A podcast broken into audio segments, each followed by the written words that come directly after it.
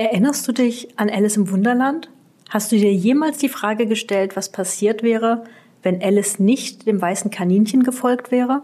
Und was das mit der Lufthansa und E-Bookers zu tun hat, erfährst du in unserem Podcast Neu und gierig. Dein Podcast zum Neugier-Marketing von Julia und Stefan.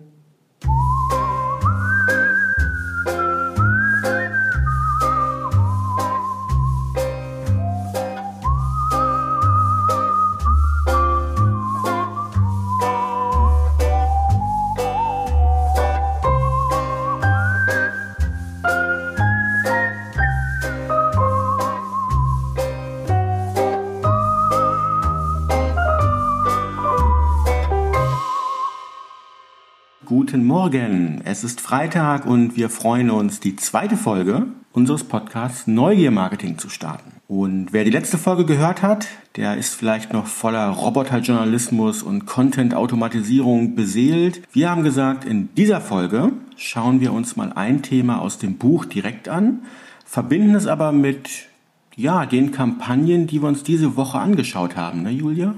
Ja, ganz genau. Das war ganz schön. Wir saßen am letzten Wochenende in der Unibibliothek, haben recherchiert und parallel sind uns zwei Kampagnen über den Weg gelaufen und wir dachten, wow, das passt ja super zusammen. Ähm, wir waren erst ganz begeistert von den Kampagnen, über die wir gleich sprechen, haben dann aber gemerkt, als wir das, was wir gerade so G und R lernt hatten, so cool ist es vielleicht dann doch am Ende nicht. Ganz genau. Also um euch ein bisschen abzuholen, wir haben letzte Woche und diese Woche beim Thema Buch uns ein wenig mit der Frage beschäftigt, was bringt Menschen eigentlich dazu, überhaupt erstmal neugierig zu werden und welche kleinen Schlüsselmomente machen dich neugierig. Wir sind dabei über ein Thema gestoßen, da muss ich zugeben, habe ich mich auch noch nie mit beschäftigt, so intensiv, nämlich dem Staunen. Staunen. Staunen. Wir staunen zu wenig. Das war Ist so der das Tenor. so, ja? ja, wir haben verlernt zu staunen. Also wir alle kennen ja diese, diese Floskeln wie ähm, die staunenden Kinderaugen oder wie begeistert wir auch sind, wenn wir Kinder sehen, wenn sie vor irgendeiner neuen Sache staunend mit großen Augen stehen. Und dann gibt es mal diesen kleinen Schlüsselmoment. Entweder sie erstarren, also sie staunen so lange, dass gar nichts passiert, oder aber andersherum, sie fangen an, diese Sache, diesen Gegenstand zu hinterfragen, natürlich anzufassen. Also da wechselt sich Staunen so in Verwunderung. Ja, und parallel dazu sind wir über ein Buch gestolpert, das wir schon lange kennen, aber gar nicht mal so richtig auf dem Schirm hatten. Das ist Alice im Wunderland. Ihr erinnert euch bestimmt alle an das Buch. Das haben wir auch gefunden. Wir verlinken das auch nochmal in den Show Notes und setzen euch ein ganz tolles Bild von dem Buch rein. Das gab es zum Glück nämlich auch in einer Buchhandlung. Und wir dachten, das ist doch das Buch, das die Neugier am allerbesten beschreibt. Und es gab in diesem Buch einen Schlüsselmoment, der uns eigentlich genau dieses Staunen vor Augen gehalten hat. Eigentlich beginnt es auf der ersten Seite schon. Und wer das Buch gelesen hat, der weiß, Alice sitzt draußen mitten im Garten, ihre Schwester liest ihr ein Buch vor und sie ist ein bisschen gelangweilt, weil sie sich nicht, nicht erklären kann, warum ein Buch, was nur aus Wörtern besteht, ohne Bilder, ohne Gespräche, so faszinierend sein kann. Und in dem Moment, wo sie eigentlich gerade abschweifen will, wo sie Gänseblümchen pflücken möchte, kommt eben auf einmal dieses, dieses berühmte weiße Kaninchen an ihr vorbeigehoppelt, ist völlig hektisch. Und was passiert dann, Julia? Da möchte ich tatsächlich zwei, drei Sätze mal vorlesen, weil die ja so prägend sind und ich sie noch nie so wahrgenommen habe eigentlich. Denn eine große Frage müssen wir uns alle nämlich stellen zu dem Buch. Was wäre eigentlich gewesen, wenn Alice dem weißen Kaninchen nicht hinterhergelaufen wäre, wenn sie nicht neugierig geworden wäre? Und die nächsten zwei Sätze beschreiben, was wir mit dem Staunen meinen. Das Häschen hoppelt oder das Kaninchen hoppelt also an ihr vorbei und ruft, oh Gott, oh Gott, ich komme zu spät. Dies war gerade nicht sehr merkwürdig. Alice fand es auch nicht sehr außerordentlich, dass sie das Kaninchen sagen hörte, oh weh, oh weh, ich werde zu spät kommen. Als sie es später wieder überlegte, fiel ihr ein, dass, ich, dass sie sich darüber hätte wundern sollen. Doch zur Zeit kam es Alice ganz natürlich vor. Aber als das Kaninchen seine Uhr aus der Westentasche zog, nach der Zeit sah und eilig fortlief, sprang Alice auf. Denn es war ihr doch noch nie vorgekommen, ein Kaninchen mit einer Westentasche und einer Uhr darin zu sehen. Vor Neugierde brennend rannte sie ihm nach über den Grasplatz und kam noch zur rechten Zeit, um es in ein großes Loch unter der Hecke schlüpfen zu sehen. Fantastisch. Unfassbar. Das heißt, sie sieht ein weißes Kaninchen, das auch noch redet und irgendwie komisch über die Wiese hoppelt, aber so richtig komisch kommt ihr das nicht vor. Das heißt, sie war nicht so verwundert, dass sie neugierig wurde. Erst als dieses total eigenartige Gefühl aufkam, wieso hat es eigentlich eine Westentasche und eine Uhr? Und da sind wir mittendrin in unserem heutigen Thema. Ja, ganz genau. Also wer mittlerweile denkt, wir sind irgendwo in der Literaturwissenschaft Podcast abgedriftet, ganz im Gegenteil, weil was Julia gerade beschrieben hat, ist die perfekte Vorlage für jede Kampagne, die ich im digitalen Marketing mache.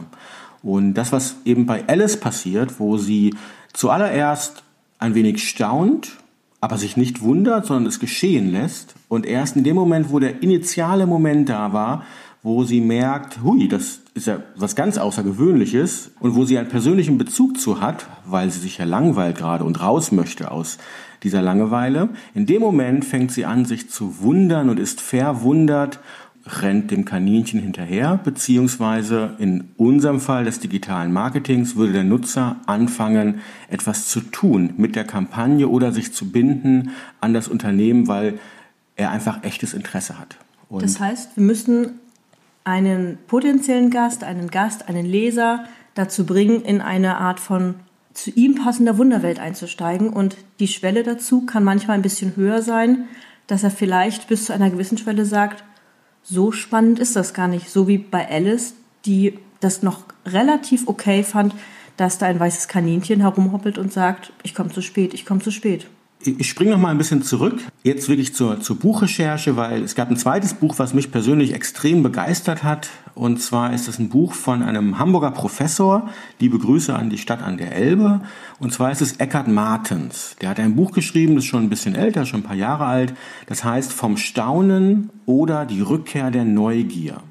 Und er beschreibt in diesem Buch den Weg, den wir Menschen gehen, wenn wir staunen bis hin zu dem Moment, wo wir anfangen, uns zu wundern, in Verwunderung zu geraten und dann eben auf einmal auch aktiv werden und vor allen Dingen eben dann neugierig werden und ja, uns mit einer Dinge, mit einer Sache wesentlich stärker beschäftigen. Bei der Frage, was, was ist eigentlich Staunen, habe ich da parallel noch ein tolles Zitat. Es ist von Kelly Buckley von der Uni in, in Berkeley, Kalifornien. Der hat es relativ klar ausgedrückt. Der hat gesagt, Staunen ist immer eine Begegnung mit etwas Neuem und Unerwarteten, das eine Person als ausgesprochen wahr, real oder schön beeindruckt.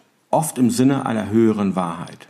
Das heißt, Staunen liegt immer zugrunde, dass wir irgendeine Art von Irritation erlebt haben und diese Irritation reißt uns raus aus der Alltäglichkeit unserer Welt. Insofern kann man gut sagen, Staunen ist eben wirklich der Anfang der Neugier. Das heißt, wenn wir es schaffen, Menschen zum Staunen zu versetzen, dann haben wir so die erste kleine Tür aufgemacht.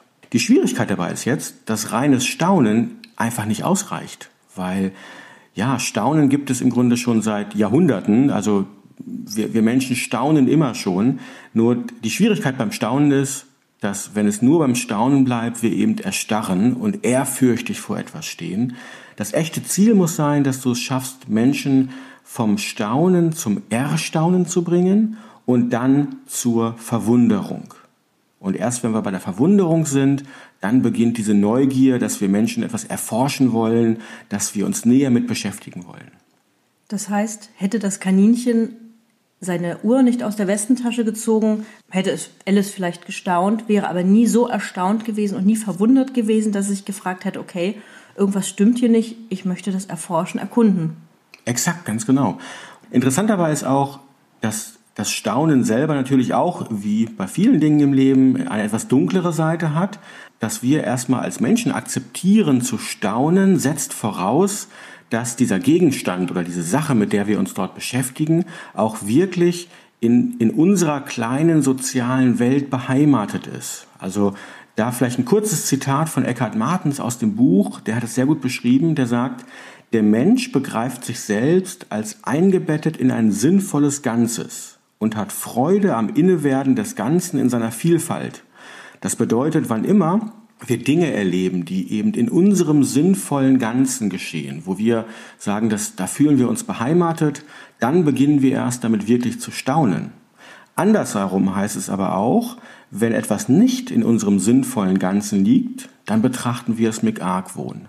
Und das ist schon ein Schlüssel natürlich für Kampagnen auch, wenn wir eine Kampagne starten, wo wir Themen wählen, Bilder wählen, Texte wählen, die nicht zu dem passen, was der Nutzer als normal empfindet und in seinem sinnvollen Ganzen empfindet, dann passiert kein Staunen, sondern Staunen wandelt sich wirklich in ja, in etwas Negatives, also in diese, diese, diese Argwohn, dieses fast schon sehr skeptische und die Kampagne wird abgelehnt, beziehungsweise Alice, ja, wäre vielleicht weggerannt und hätte gesagt, das Kaninchen, das gehört gar nicht zu mir.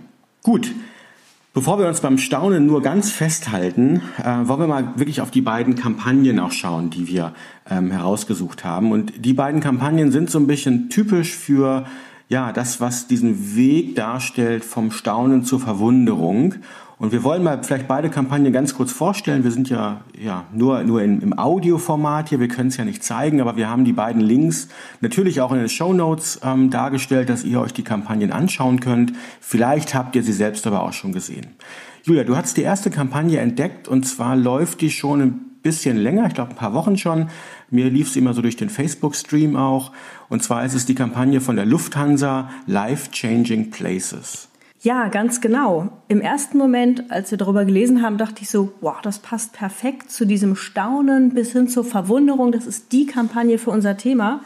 Worum geht es in der Kampagne? Die Kampagne heißt Life Changing Places von der Lufthansa. Und wenn ihr auf lifechangingplaces.com geht, wir verlinken euch das, dann steht da ein kleiner Text, ein Mensch redet mit mir und ähm, in diesem Text steht sinngemäß drin, tu nicht das, was du immer tust, tu mal was anderes. Jetzt sind wir Menschen natürlich nicht so, dass wir Texte gerne lesen, sondern sofort losklicken und sofort losmachen. Und wenn ihr diese Kampagne startet, habt ihr die Möglichkeit, vier Fragen zu beantworten. Ähm, aber ihr müsst nicht Fragen beantworten, sondern es gibt einen kleinen Schieberegler, wo ihr immer sagen könnt, ich bin eher der Typ oder der Typ. Da wird zum Beispiel gefragt, in welcher Art von Klimazone möchtest du Urlaub machen? Da wird euch eben sowohl ein sehr heißer Ort vorgeschlagen und diesen Schieberegler könnt ihr bis hin über tropische bis dann zu ganz winterlichen Regionen ziehen. Wenn ihr damit fertig seid, stellt euch vor, ihr habt das auf eine Winterzone ge geführt, sollt ihr noch etwas zum Thema Zeitalter welche Art von Gebäuden gefällt mir beschreiben. Auch da könnt ihr wieder von ja fast schon Urwald bis hin zu einer ganz großen lauten Stadt angeben.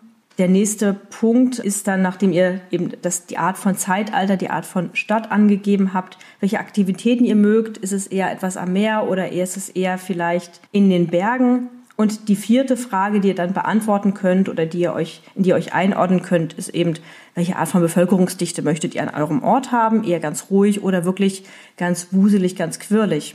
Am Ende wird dann tatsächlich der für euch perfekt passende Ort ermittelt und es ist dann aber genau das Gegenteil dessen, was ihr gerade in diesen vier Schiebereglern angegeben habt. Was möchte die Lufthansa damit? Klar, dass wir uns einfach mal mit anderen Dingen auseinandersetzen, verwundert sind und neugierig sind. Mensch, vielleicht passt das ja auch zu mir.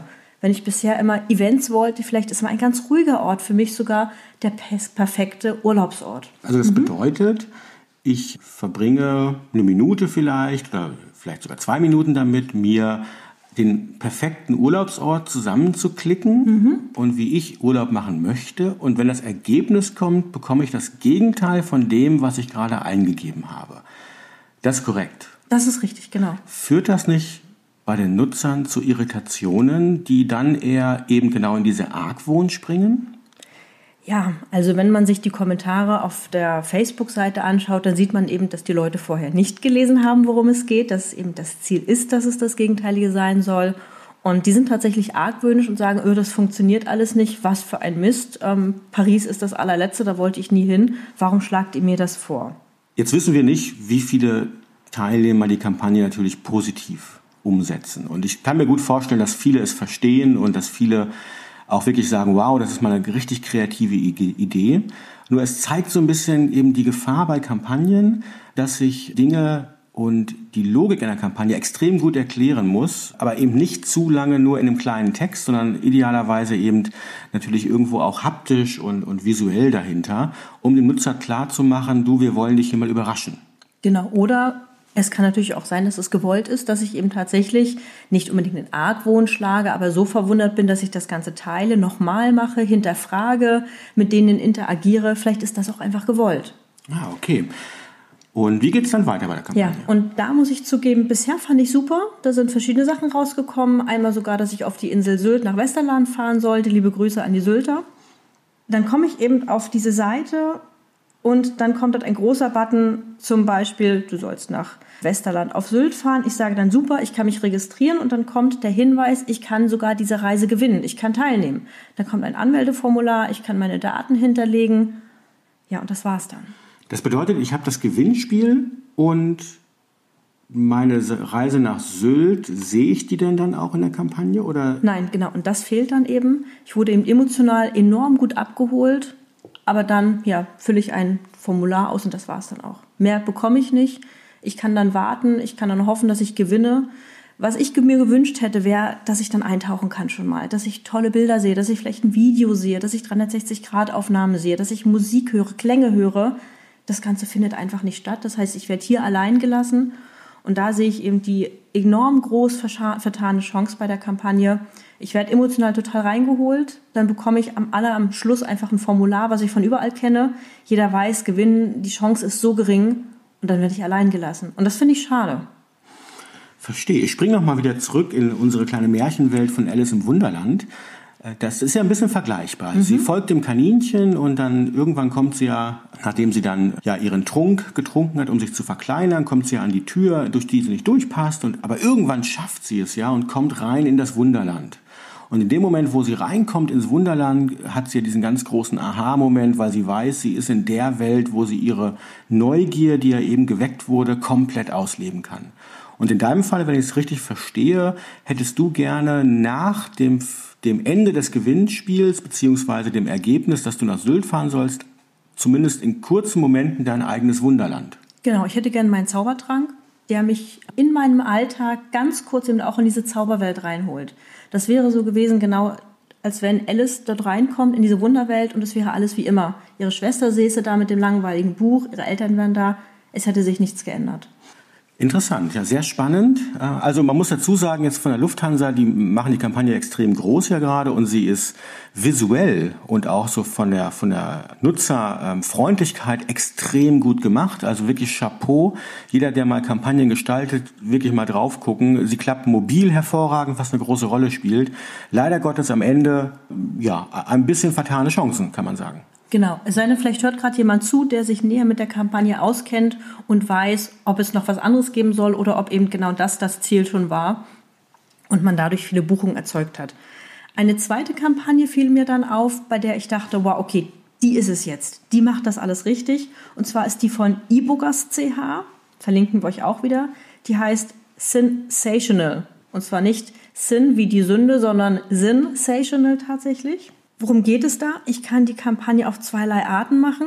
Ich kann entweder klicken oder meine Augen werden gemessen, meine Augenbewegung wird gemessen.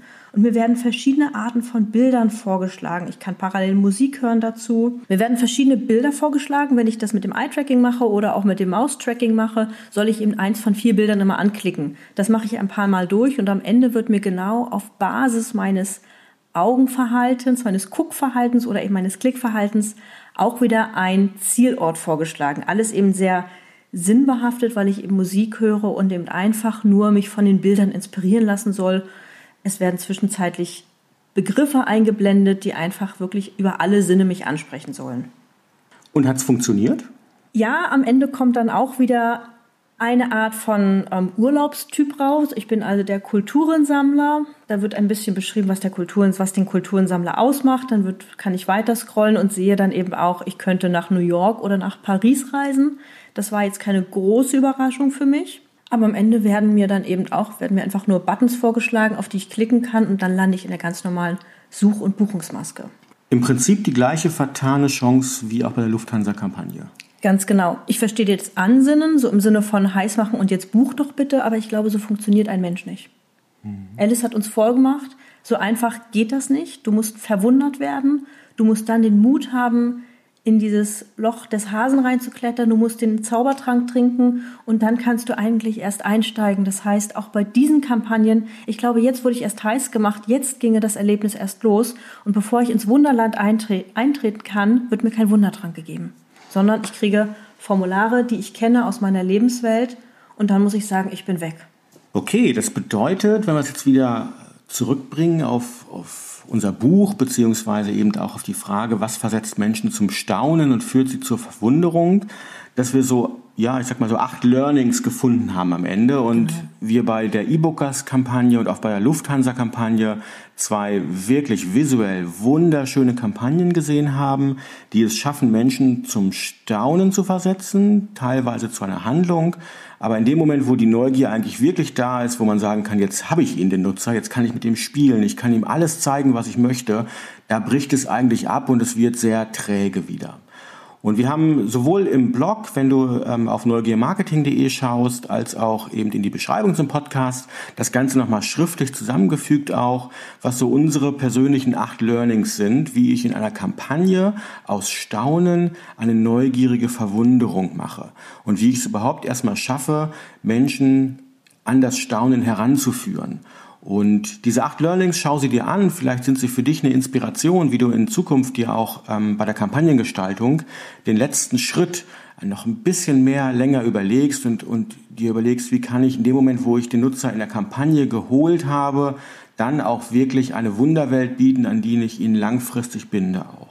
Das Wichtigste, worauf du achten solltest, wenn wir beim Staunen bleiben, äh, möchte ich nochmal so in zwei Sätzen vielleicht nochmal zusammenfügen. Das erste ist, achte wirklich drauf, dass du diese soziale Welt des Nutzers triffst, damit du nicht befremden oder wirkliches Argwohn auslöst. Ich glaube, das ist schon der Schlüssel, ähm, sehr genau über den deinen Nutzer Bescheid zu wissen, dass du seine Art der Gefühlswelten kennst, die Themen, die ihn interessieren und wenn du es dann schaffst, ihn ranzuführen an Staunen, dass du ihm einen ganz persönlichen Bezug bietest und vor allen Dingen einen persönlichen Nutzen.